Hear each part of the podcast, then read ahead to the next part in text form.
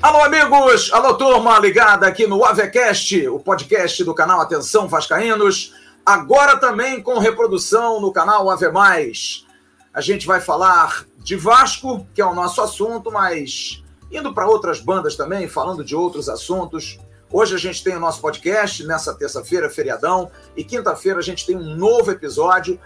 Quinta-feira, que é dia de Vasco e Guarani, um jogo emblemático que já teve grandes momentos no futebol brasileiro, principalmente na Série A, e a gente vai ter um bate-papo para tentar, de alguma forma, eh, mostrar para você, torcedor que está nos ouvindo e agora também está nos vendo aqui no canal Ave Mais, tudo o que pode acontecer nesse jogo entre duas equipes que estão brigando ali.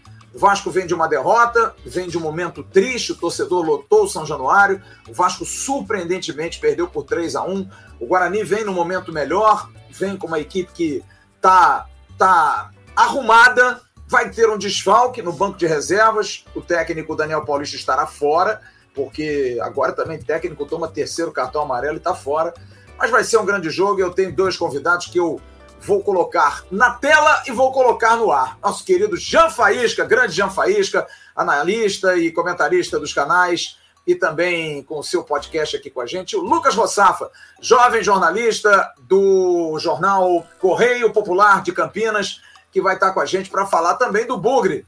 Ele que conhece bem o Guarani, o Verdão lá de Campinas, que tem uma rivalidade com a Ponte Preta. Deixa eu dar boa tarde para todos vocês aqui. Grande Jean Faísca, Lucas, tudo bem? Tudo tranquilo? Como é que vocês estão? Tudo bem, Jean? Tudo certo, Flávio. Prazer aí falar com você, falar também com o Lucas aí. E é sempre bom trocar essa ideia. Vamos ver como é que vem esse bugre aí. Eu sou de um tempo, Flávio, nós somos de um tempo que a gente escutava não é mole não, é Djalminha, Amoroso e Luizão. Acho que o Lucas nem era nascido nessa época aí. Mas enfim. Era, Lucas. Era, era Lucas. Era, era não, né? Não. É.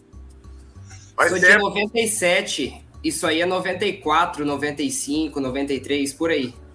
Cara, como, como essa década de, de, essa década de 90 era rica demais de jogador. De, o time do Guarani era brincadeira, cara. Jogava muita bola. Muita bola. Olha os três nomes que eu citei aí. Djalminha, Amoroso e Luizão. Pelo amor de Deus, cara. Isso aí é, é incrível como esse, esse interior aí era forte. Ah, e se a gente for botar um pouquinho mais para trás, aí, é, só o Jean era, era nascido, em 1978, quando o Guarani foi campeão, é, o Guarani tinha um timaço, né, cara? Era capitão, Careca, Boazó, Zenon, era um timaço, Zé Carlos, time extraordinário, né, cara? Depois chegou quase um título brasileiro em 1986, perdeu para o São Paulo dentro do Brinco de Ouro também. Time que tinha Ricardo Rocha, tinha João Paulo, tinha Evair. Porra, era um timaço. Guarani com grandes times, né, cara? E, e, esses três aí que você citou jogaram no Vasco, né, Flávio? João Paulo, é. Ricardo Rocha e Evair. É verdade, é verdade. Ô, Lucas, você não viu nenhum time do Guarani com esse tamanho, não, né, cara? O Guarani que também tá vivendo aí uma época de vacas magras, né? Magérrimas, igual o Vasco.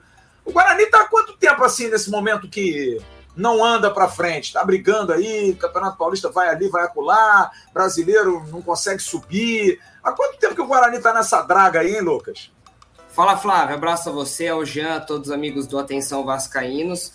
Bem, é uma década. A última vez em que o Guarani esteve na primeira divisão do Campeonato Brasileiro foi em 2010. Neste ano, o Fluminense, que é rival do Vasco da Gama, foi campeão brasileiro em cima do próprio Guarani. É verdade. verdade. Com uma vitória por 1 a 0 dentro do antigo estádio Engenhão, que hoje é o Newton Santos. De lá para cá, o Guarani passou na Série B e na Série C. O Guarani jogou a Série C de 2013 a 2016. Em um desses anos, se eu não me engano, foi 2014 o Guarani chegou na última rodada com possibilidade de ser rebaixado para a Série D de dado, quarta divisão. E aí ele arrancou o empate com o São Caetano, lá em São Caetano do Sul, e escapou, permanecendo na terceira divisão. Neste período, o Brinco de Ouro da Princesa foi vendido, foi leiloado, é, arrematado, na verdade, pela Magnum. O Guarani perdeu seu principal patrimônio e vem aí caminhando lentamente com as próprias pernas, já esteve no fundo do poço, agora a água que já passava o nariz, agora está aqui no queixo. Agora o Guarani respira e tem as contas aí, digamos, em dia, salário em dia, e vai caminhando. Todo aquele clube, todos aqueles craques que o Guarani revelou, como o próprio Jean falou na década de 90, na década de 80, campeão brasileiro em 78, isso aí é coisa do passado. A realidade do Guarani hoje é revelar poucos talentos, infelizmente, vender a maioria muito barato, quase de graça, e vai aí. Tá aí, Campeonato Paulista e na Série B, infelizmente. Jean, é duro. É, olha, eu vou te falar, eu ouço isso, cara, me dá uma dor no coração. Que a gente vê o nosso Vasco, o Vasco que a gente tanto ama, o Vasco que a gente vive no dia a dia, que tem uma história gloriosa, maravilhosa, tem um tamanho maior, do, até porque é de uma cidade também maior, né? Apenas é uma grande cidade do interior de São Paulo, mas não tem, não tem o tamanho do Rio de Janeiro. Mas é assustador você ver um clube do tamanho do Guarani, com a força que Campinas tem, com, com um estádio como tem o Brinco de Ouro, com jogadores do tamanho que o Guarani já teve, a gente falou vários aqui, tá numa situação como essa, né? E o Vasco Olha. correndo, correndo muito para isso também, né? Se não se cuidar, né? Lembrando que na história do Campeonato Brasileiro, o único campeão do interior até hoje é só o Guarani. O único que foi campeão brasileiro que não é de uma capital do seu estado é o Guarani. Então, assim, só por isso já é um serviço prestado ao futebol. E como o Flávio disse, quase bicampeão. Flávio, o, o, o Paraná, que, que também aqui há quatro anos, 2018, jogou a Série A do brasileiro, agora no que vem tá na D, Flávio. Exemplos é que não faltam, tá? Claro que o Paraná não é do tamanho do Guarani, nunca foi campeão brasileiro, mas é uma equipe que também, quando surgiu ali na década de 90, varreu, foi seis vezes campeão paranaense, sabe? O próprio Joinville, aqui da minha cidade, em 2015 era Série A. Ano que vem, o Joinville vai ficar cinco meses sem jogar nada, porque nem na D o Joinville não está. Então, assim, ah, vocês estão com medo que vai acontecer isso com o Vasco? Não. Mas daqui a pouco, se você estabiliza na Série B ali dois, três anos, você não sabe o que pode acontecer. E existem os emergentes. Ou você tem alguma dúvida que um Red Bull Bragantino veio para ficar, que um Atlético Paranaense atropelou todo mundo e já está lá no pelotão da frente, um Cuiabá que todo mundo achou que ia ser ioiô, pelo que eu estou vendo aí, vai ficar na Série A, trabalho bem feito, enfim. Serve muito de exemplo aí, parâmetro para os clubes pensarem um pouquinho. Agora, ô Lucas, o que, que aconteceu com o Guarani? É bom a gente falar até um pouquinho como exemplo para o Vasco. O que, que aconteceu com o Guarani? É política? Porque aqui o Vasco, a grande, a, o, o, grande problema do Vasco, o grande é, é, é, esporão no calcanhar do Vasco é a política, que é um clube dividido pra caramba. O Guarani, da mesma forma ou não, presidentes perdulários, gente que gastava sem poder, é, enfim, o que, que aconteceu com o Guarani para o Guarani definhar tanto como, como definhou nesses últimos anos, Lucas? O Guarani, Flávio, Jean, amigos vascaínos, tem uma dívida milionária e não é de hoje. O Guarani, se eu não estiver enganado, é o segundo clube do Brasil que mais deve para a União. É, ultrapassa 100 milhões de reais. E o Guarani vem num processo de reformulação. Assim como o Vasco da Gama, o Guarani Futebol Clube é uma agremiação, é uma instituição muito quente na política. Então, é uma guerra. É, no ano passado, é, exatamente no início da pandemia, quando começou, teve a eleição no Brinco de Ouro da Princesa. O presidente Ricardo Moisés foi eleito e ele foi eleito com um discurso pacificador em uma eleição quente, muito tumultuada, assim como é na Ponte Preta, inclusive aqui em Campinas. E o Guarani vem de problemas financeiros administrativos desde o início do século XXI, de 2000 para cá. Tanto é que de 2000 até 2021, o Guarani tem mais de 13 rebaixamentos em níveis estaduais e em níveis é, nacionais. E até a expressão do Jean mostra isso, a preocupação do torcedor vascaíno. O Guarani colecionou muitos rebaixamentos sucessivos. Agora conseguiu dar um stop, conseguiu dar uma parada, tem se mantido no Campeonato Paulista por três anos consecutivos, vai emendar o quarto agora em 22 vai jogar a Série B do Campeonato Brasileiro pelo quinto ou sexto ano consecutivo, voltou em 17, e tudo isso se deu por erros de gestão, erros de administração, alianças mal, mal feitas, algumas com empresários. É, o Guarani gastou muito mais do que tinha, contratou jogadores pagando é, 10 mil, mas não conseguia pagar 10 mil, tinha que pagar 5, ou seja, ultrapassava o orçamento, não conseguia manter salários em dia e foi colecionando problemas trabalhistas. Problemas trabalhistas no início dos anos 2010, ali nessa década, foram os principais problemas. Tanto é que o Guarani conseguiu reduzir nos últimos anos de 100 milhões para 15 milhões essa dívida trabalhista. Este é o valor que o Guarani deve aproximadamente.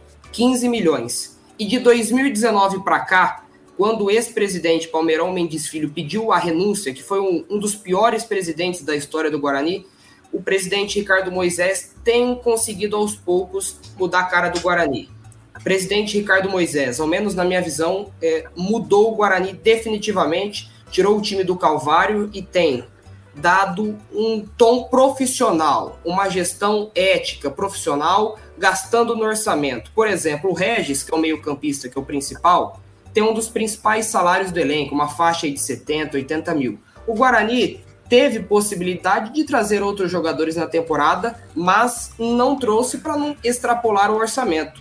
Isso é, é, uma política que o clube tem mantido à risca. Por isso, uma campanha de certa forma regular, sem sustos na Série B. O primeiro passo do Guarani é colocar a casa em ordem financeiramente para depois é, buscar o acesso. É lógico que se o acesso vier nesse meio tempo, como pode acontecer em 2021, é excelente, mas tudo é com o tempo. O Guarani tem entre a 13 terceira, décima folha da Série B gasta aproximadamente um milhão por mês. Então, é um valor, digamos, muito baixo perto do que gasta um Cruzeiro, um Botafogo, um Vasco da Gama, um Curitiba. Não sei o que vocês pensam, mas é essa visão que eu tenho do Guarani. E só para completar, o Guarani só se salvou porque vendeu o próprio patrimônio e porque tem uma torcida enorme e fanática. Vendeu o brinco de ouro por mais de 105 milhões. O Guarani recebe por mês 350 mil da Magnum, como forma de pagamento, e desses 350 mil, 25% é retido pela Justiça, 20% paga dívida trabalhista e 5%, desde outubro do ano passado, paga dívida civil, que é milhões. Então o Guarani vendeu o próprio patrimônio, vai ganhar uma arena, vai ganhar um novo CT, vai ganhar um novo clube social e vai começar a vida do zero. Quando? A gente não sabe. A partir do momento em que tudo tiver construído, o Guarani vai ter o brinco de ouro demolido. E é numa área central, rica de Campinas, onde serão construídos shoppings, equipamentos, é, hotéis, prédios imobiliários. O Jean, é, vou te falar, cara, eu, eu, fico apavorado, sabia? Eu ouço o Lucas falar isso, cara, me dá um pavor. Ele, tudo que ele fala aqui eu tô transportando pro Vasco, cara. Eu fico num pavor em relação a isso. Como é que pode, né, cara? E, é porque, e assim, bem, a gente viveu num momento diferente, a gente viu um, um outro mundo, mas é uma mudança muito radical para um clube tão tradicional, né? É, e, e assim, a, a, se tem algo que a história se confunde, e, e, o Lucas talvez não viveu isso tão assim, o Vasco tinha a figura do Eurico Miranda, mas o Guarani tinha a figura do Beto Zini também, que foi anos e anos e anos isso. o cara que mandava tudo em Campinas, né? Tudo. Eu não sei qual é a visão aí que o Lucas tem do Beto Zini, quanto que ele influenciou, não influencia ainda, se ainda tá por trás de alguma coisa, mas enfim, é algo, algo assustador o que esse homem mandava aí. Pois é, o Betosini tem uma grande representatividade. Digamos assim, em Campinas, entre os bugrinos, tem os que o idolatram, o amam, e tem aqueles, obviamente, que o odeiam. Isso é normal, assim como era o Eurico Miranda, Igual o Vasco. no Vasco da Gama. Só que eu entendo que o legado do Betosini, pelo pouco que eu acompanhei, porque obviamente eu não era nascido, eu sou de 97 e acompanho o Guarani, portanto, há pouco tempo, foi um legado mais positivo do que negativo. O próprio filho do Beto, que é o Nenê, é o empresário, ele ajudou o Guarani muitas vezes, é, como foi em 2018. Ele trouxe um elenco com Bruno Nazário, com Bruno Mendes, é, com Baraca, com o jogador Bruno Brígido, goleiro, William Rocha, zagueiro. Ou seja, eram jogadores acima do teto da Série A2. O Guarani botou muita grana naquele ano, subiu da A2 para 1 do Paulista. Dois anos antes tinha conseguido sair da C para B de bola, e em contrapartida ele fez elencos muito ruins no Guarani. Então tem essa aliança, é, aliás, essa divisão. Aqueles que gostam do Beto e também do Nenê, que é o seu filho e empresário de futebol muito bem sucedido, e outros que o odeiam, mas isso é natural. E essa discussão vai muito também dessa rixa política do Guarani. Ou você normalmente pode ser Betozinho ou você não é. E aí cria essas rusgas nos bastidores mas de 2019 para cá, aliás, de 2020 para cá, o Guarani tem um bastidor político muito tranquilo depois das eleições. Isso influencia muito positivamente para o sucesso dentro do campo. Quando eu digo sucesso, o Guarani não foi campeão, o Guarani não subiu. Mas só de fazer uma campanha regular e de não cair para a Série C já é um ponto bastante satisfatório. Flávio, eu vou e, e, Lucas, eu vou contar uma história aqui que já caducou, agora pode. A última rodada de 97 do Brasileiro antes de, do quadrangular, Flávio, que o quadrangular foi Vasco, Portuguesa, Flamengo Juventude. e Juventude. A última rodada na fase de classificação, você lembra qual foi o jogo, Flávio Dias? Vasco 97. e Guarani. Vasco e Guarani em Campinas. Sim. E o Guarani precisava ganhar para se manter na Série A.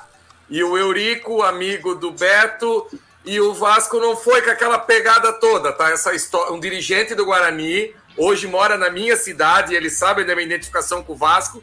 Ele sempre fala: "Olha, eu sou muito grato ao Vasco, que na última rodada o Vasco não foi com aquela aquela força toda lá, poupou uma galera, tudo e o Guarani acabou vencendo a equipe do Vasco e ficou na Série A. 3 a 2 é, esse, essa discussão aí em relação a dirigente. Sabe dessa história? Só porque, sabe dessa história, Lucas? Já sabe o placar de cabeça?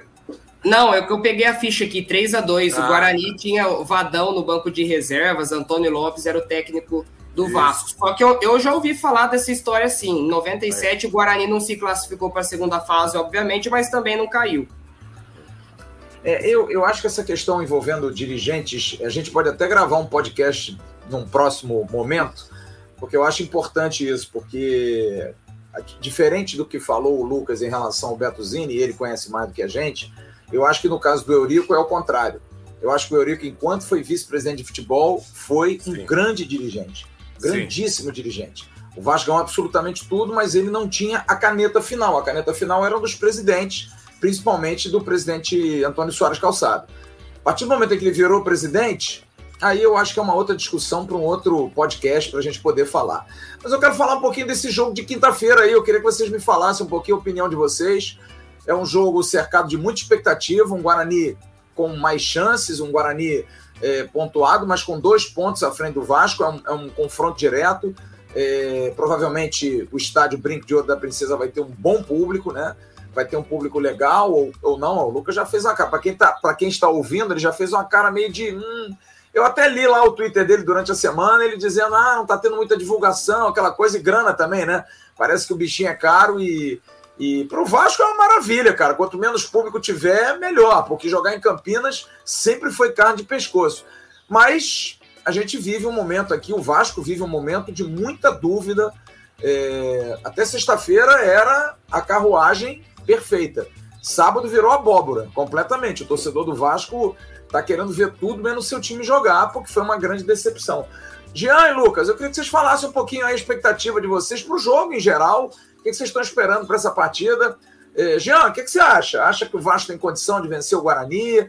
O Vasco é um visitante legal, perde mais do que ganha, mas tem que ganhar. Agora não tem jeito, agora tem que chegar metendo o pé na porta dos caras, né? Olha, Flávio, não, não, não tem mais, porque antes a gente sempre tinha aquela conta. Ah, de 15 tem que ganhar 11. Ah, de 13 tem que ganhar 9. Ah, não sei o quê. Hoje de manhã eu parei, parei para fazer conta, peguei a tabela da B. Se você pegar o, o corte do quarto colocado hoje no percentual e colocar esse percentual para a 38 rodada, é, sobe com 63. Hoje o corte está em 62,8, ou seja, não existe, você precisa fazer 63. Então o Vasco teria que ganhar 5, empatar uma para chegar no corte lá do, do Goiás, se o percentual permanecer o que está hoje, né? Só que o Guarani é uma equipe que tem totais condições de subir, igual o Vasco. A tabela mostra isso, está na frente do Vasco. Então eu acho, Flávio, que é um jogo de muita tensão. E outra coisa, a arbitragem é o Voaden. E assim, ó, para um jogo tão nervoso igual esse, eu, eu, eu confesso a vocês que eu gosto do Voaden, sabe por quê? O Voaden deixa o jogo andar, não fica picotando, não fica parando, não fica. Senão não tem jogo. Se você pega um jogo nervoso desse e bota um árbitro que quer segurar no apito, não tem jogo. O Voaden deixa rolar um pouco mais. Eu acho que é um jogo assim, sem favorito, sem favorito, mas é um jogo que, que tem tudo aí para. É, é, hoje, que o programa é finados, né, Flávio? Eu acho que quem perder na, na é. sexta-feira é. é finados, não tem jeito. Eu acho, eu acho também. O Lucas, a volta do Nenê no Vasco de alguma forma é comentado, é um jogador que merece muita atenção, porque A pior partida do Vasco desde que Fernando Diniz chegou, por coincidência, foi quando o Nenê não atuou, que foi na última sexta-feira. Qual é a preocupação do, do Guarani e o fato do Daniel Paulista não estar na beira do campo? É, traz alguma preocupação do treinador ser o desfalque do time? Sobre o Nenê, esse assunto já virou pauta aqui em Campinas no sábado, quando o Vasco, um dia depois do Vasco ter sido derrotado pelo CSA em São Januário. O Nenê, sem dúvida, é o principal ponto de esperança, pelo menos na minha visão, para o Vasco vencer dentro do Brinco de Ouro e o maior ponto de atenção que o Guarani deve ter para tentar anular as forças é, Cruz Maltinas. Segundo ponto, Daniel Paulista não goza de prestígio junto à torcida do Guarani. É, algumas insistências do treinador, principalmente no setor ofensivo. É mesmo, cara?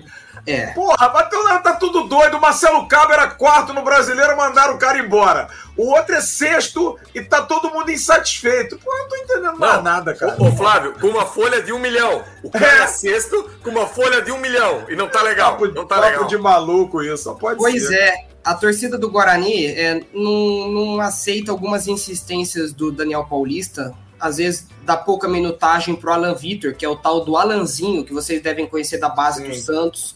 É, ele insiste muito no Maxwell, que é um ex-centroavante do Cuiabá. No ano passado ele subiu com o Cuiabá, jogou no CRB, faz um péssimo campeonato brasileiro e tem uma folha alta. Depois que o Davó, que vocês conhecem, que é do Corinthians, saiu do Guarani e foi para os Estados Unidos, o Guarani caiu muito ofensivamente. Por isso essa queda drástica de rendimento. E o último jogo do Davó foi justamente contra o Vasco no Rio de Janeiro isso. no primeiro turno, quando ele fez uma partida terrível. Depois de então, o Guarani não conseguiu encaixar um 9. É, mas a verdade é que ele estava ele tava na dúvida se ia jogar ou não. Me lembro que na, no dia do jogo ainda estava. O Michel Alves ainda. O Michel Alves ainda é o diretor executivo do, do ex-goleiro do Vasco, de, de péssima lembrança para o torcedor do Vasco em 2013, ainda é o, o Michel? Para tristeza dos bugrinos, sim. Porra, vocês gostam de alguém aí, não? Fala, quem é que vocês gostam do porteiro? Porra, Lucas, pelo amor de Deus.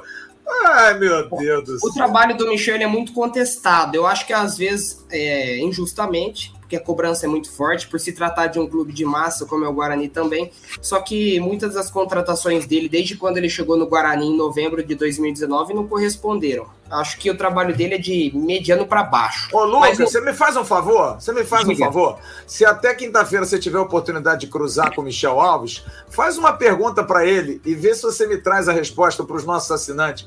Quem ele acha que tem que jogar no gol quinta-feira, Lucão ou Vanderlei? Aí a gente coloca outro. A gente bota o outro. Porque aqui, cara, no jogo de sexta, a gente tava comentando o jogo. A primeira coisa que veio a lembrança: 2013. Michel Alves, Diogo Silva e o, e o, Alessandro. o Alessandro. Nós caímos por causa dos três goleiros, por causa dos três, porque cada um jogava um jogo, cada um entregava. Eles estavam brincando, quem entrega mais. E aí, de novo, aconteceu.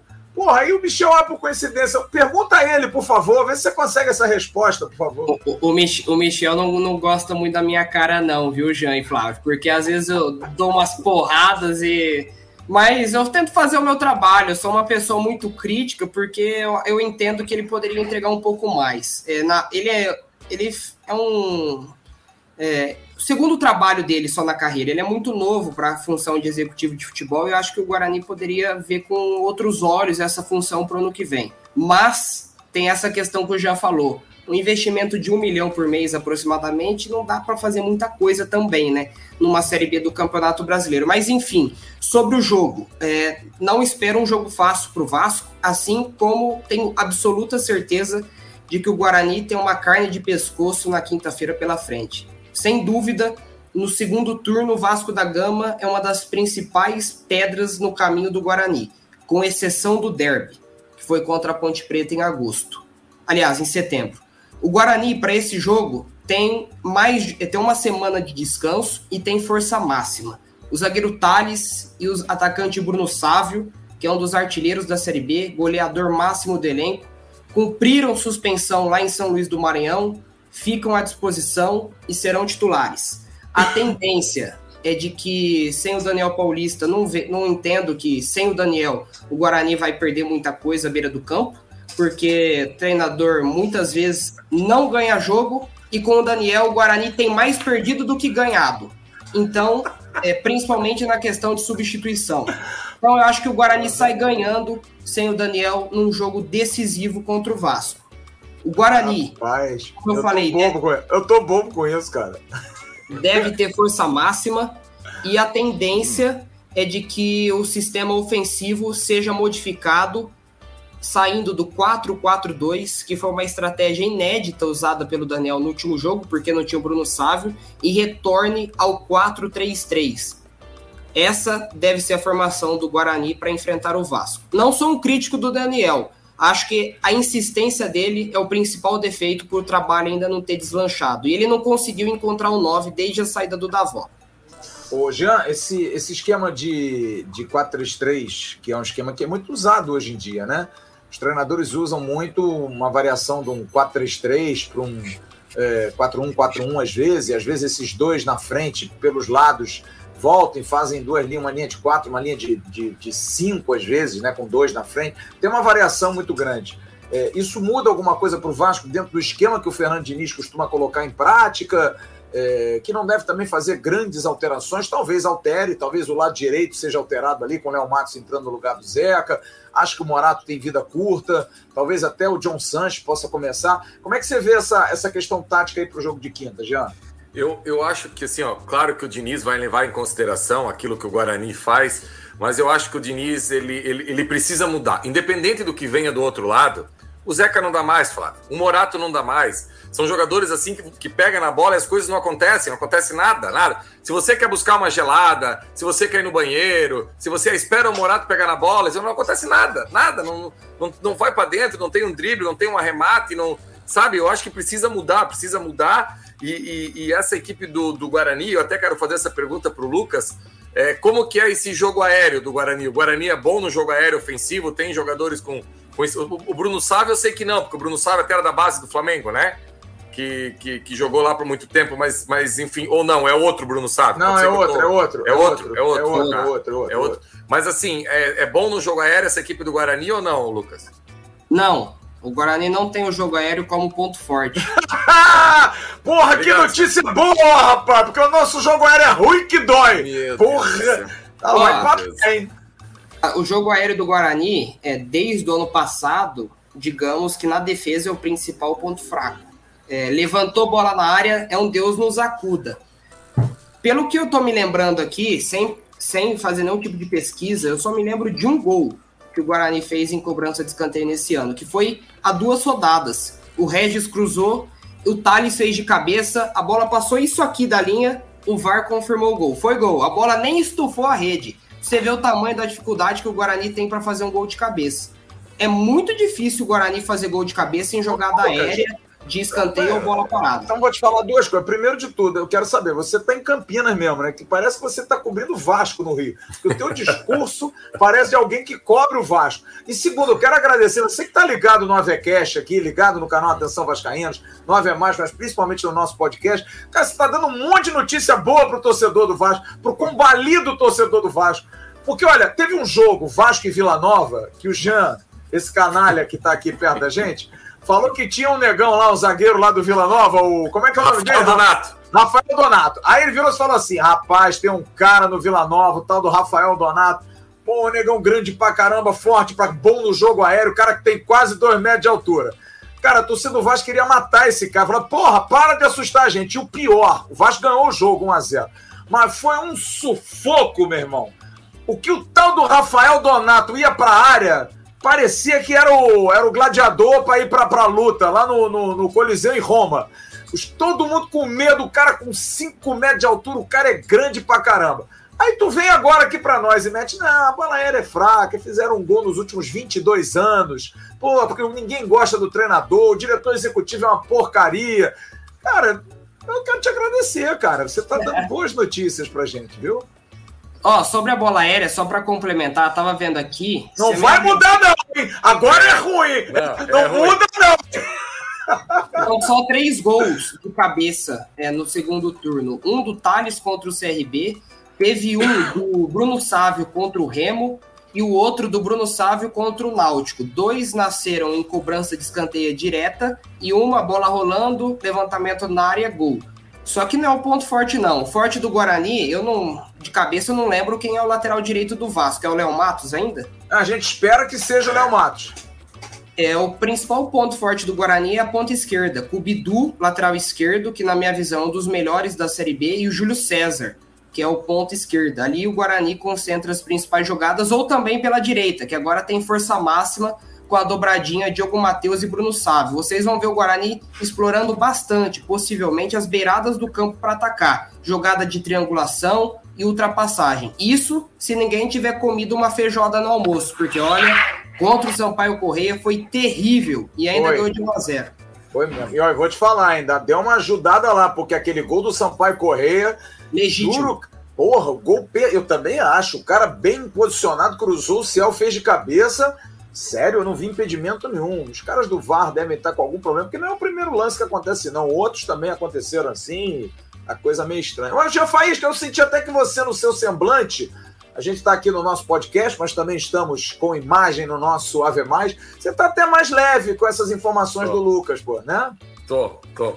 E como é legal, né, Flávio, você pegar um menino, o Lucas é um menino ainda, e com tanta personalidade assim, né, cara, desenrolando, entende, busca, faz não pipoca. Cara, como, como é importante isso para o jornalismo, sabe? Um cara tão novo assim se posicionando, claro. chegando junto. E só antes de terminar aqui, existe uma piada interna, talvez o Lucas não vai entender. Ô Lucas, só para deixar claro, o Davó era tão bom porque surgiu aqui na base do Joinville Esporte Clube, tá? É, Só pra deixar todo bem claro. mundo jogou no Joinville, é. Todo o mundo todo jogou no Joinville, tá, Lucas? Isso. E o Davó jogou, tá, seu Flávio Dias? É. Aliás, foi dispensado, teve um gênio que dispensou o Davó. O Daniel ah. Paulista nunca treinou o Joinville, não? O Daniel Paulista, não? Não, né? não, não. Só o Davó, o, o melhor. O Michel Alves nunca passou por aí também, não? Não, não. não né? Jogou ah. no Criciúma, muito tempo. É, jogou no Criciúma, é verdade. Tomou um peru dos feios, hein?